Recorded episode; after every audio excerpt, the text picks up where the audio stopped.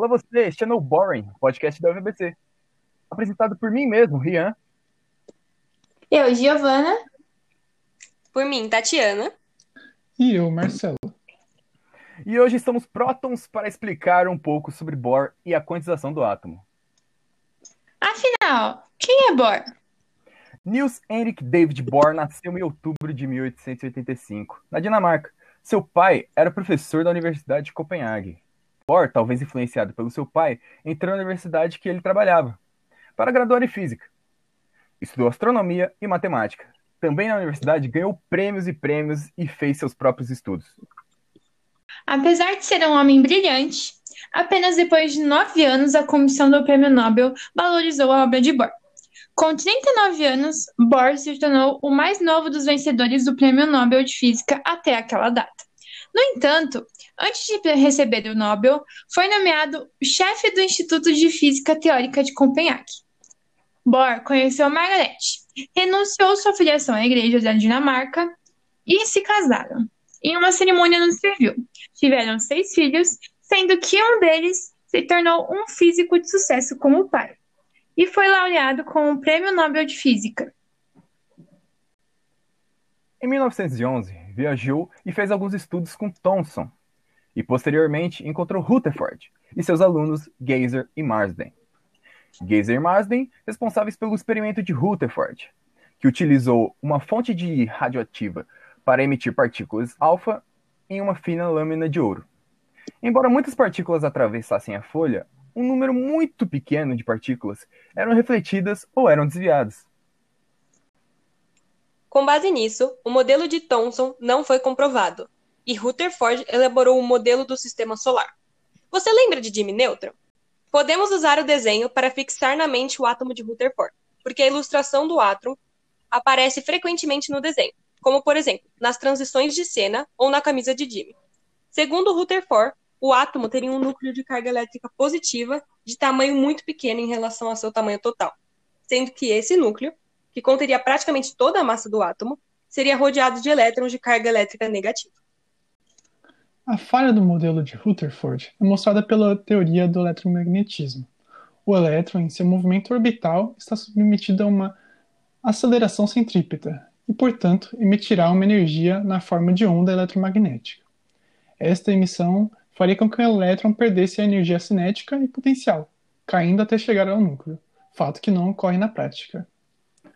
A falha foi corrigida pelo modelo atômico de Bohr, que dizia que considerava a ideia de modelo atômico planetário bonita demais para estar errada. Dois anos depois, em 1913, Bohr desenvolveu seu modelo que incorporava o modelo de Rutherford, os experimentos de Planck, que é o estudo do corpo negro, e o trabalho de Einstein para o efeito fotoelétrico. O átomo de Bohr é um modelo que descreve o átomo como um núcleo pequeno e carregado positivamente, cercado por elétrons em órbita circular. Imagine, por exemplo, nosso sistema solar. O Sol seria o núcleo carregado positivamente e os planetas os elétrons ao seu redor.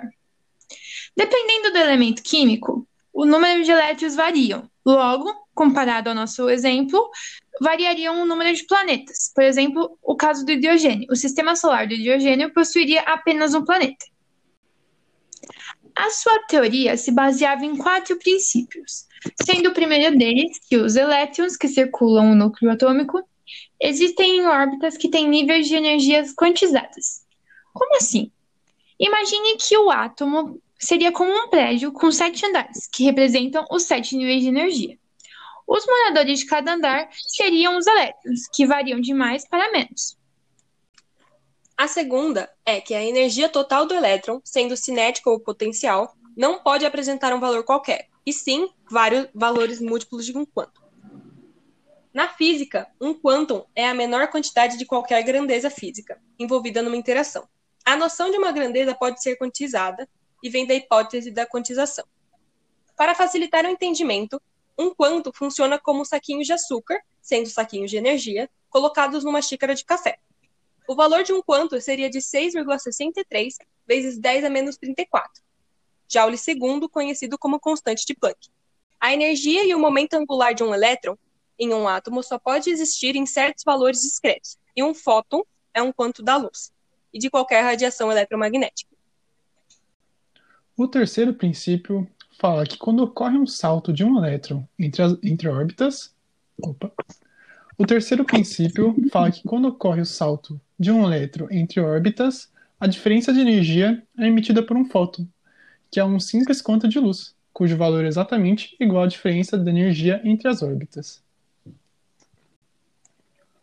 A quarta e última regra afirma que o menor valor possível de n é 1, cujo menor raio atômico possível é 0,0529 nanômetros, ou seja, o raio de Bohr. O modelo atômico de Bohr é às vezes chamado como modelo semiclássico do átomo. Por quê?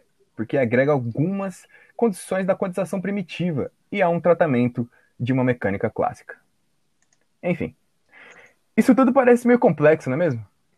Mas com calma vamos entendendo melhor. Lembre-se que esse modelo é base para muitas ramificações da química, sendo o modelo atômico mais bem aceito. Precisamos exercitar esse nosso lado cientista para percebermos que a teoria de Bohr está em todos os lugares. Afinal, tudo que conhecemos tem sua formação por átomos. Por hoje é isso. Muito obrigado você que nos ouviu por todo esse tempo, tá? É, boa noite, boa tarde, um bom dia para você. Eu sou Rian, estou dando meu tchau. Eu sou a Giovana e estou dando tchau. Eu sou a Tatiana e eu estou dando meu tchau. Eu sou o Marcelo. Tchau. Tchau. Tchau. Bye, bye.